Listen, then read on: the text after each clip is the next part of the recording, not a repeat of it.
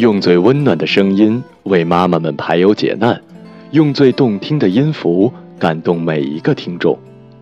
欢迎聆听妈妈 FM，做更好的女人。我是主播橙子。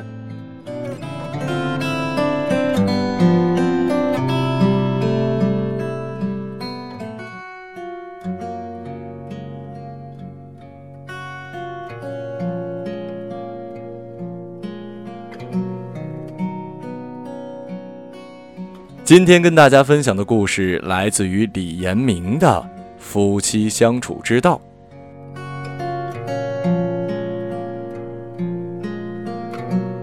夫妻的关系可以说是一个家庭生活的磐石，人与人相处最大的障碍其实就是在夫妻之间。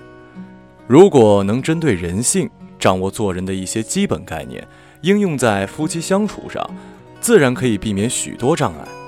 运用得当，或许更能进一步的化解彼此沉积已久、原本不能触及的一些问题。俗话说：“浇花浇根，教人交心。”夫妻相处更要交心。夫妻相处最欠缺的是彼此理解，只有透过理解，才能穿越表象，进而体会到对方的心。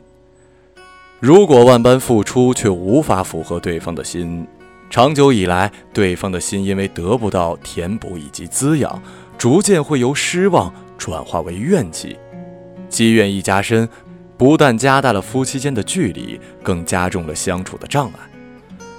举例来说吧，一个内心空虚、缺乏自信的男人，会借外在的许多东西来装饰自己，营造出一个表象。这时，就算妻子尽量的满足他外在的需求，都不能让他满意，因为他内心真正想要的东西没被理解，未得填补。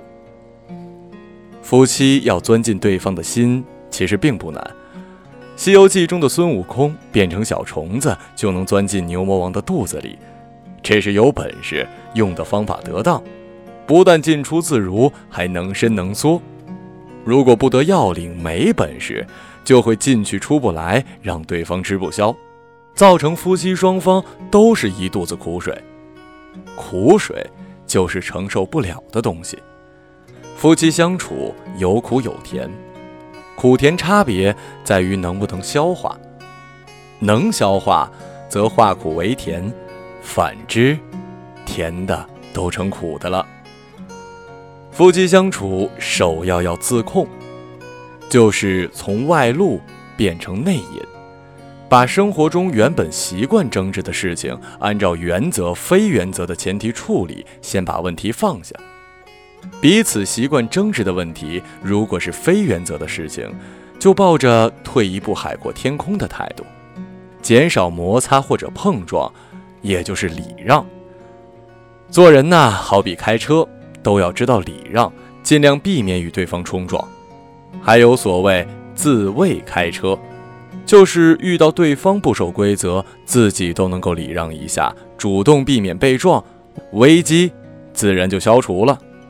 一个有修为之人，是指对不规则之事能处之泰然，并能理顺出规则，坦然的面对。